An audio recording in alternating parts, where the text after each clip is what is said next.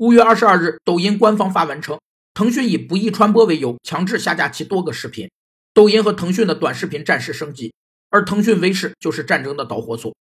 美国管理大师达维尼提出的超强竞争理论认为，今天的企业处在一种优势迅速崛起并迅速消失的环境中，无法建立永恒的竞争优势，必须通过一连串短暂行动来建立一系列暂时的竞争优势。首先，企业企图构建其坚实和持久的竞争地位。必须持续的改变和破坏其竞争优势。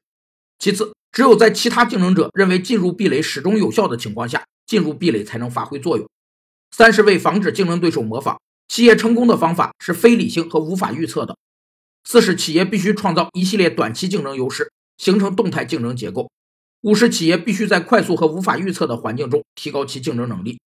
当前，抖音对腾讯的指责已从微视蔓延到微信、腾讯视频等多个产品。但腾讯方面均表示不予置评。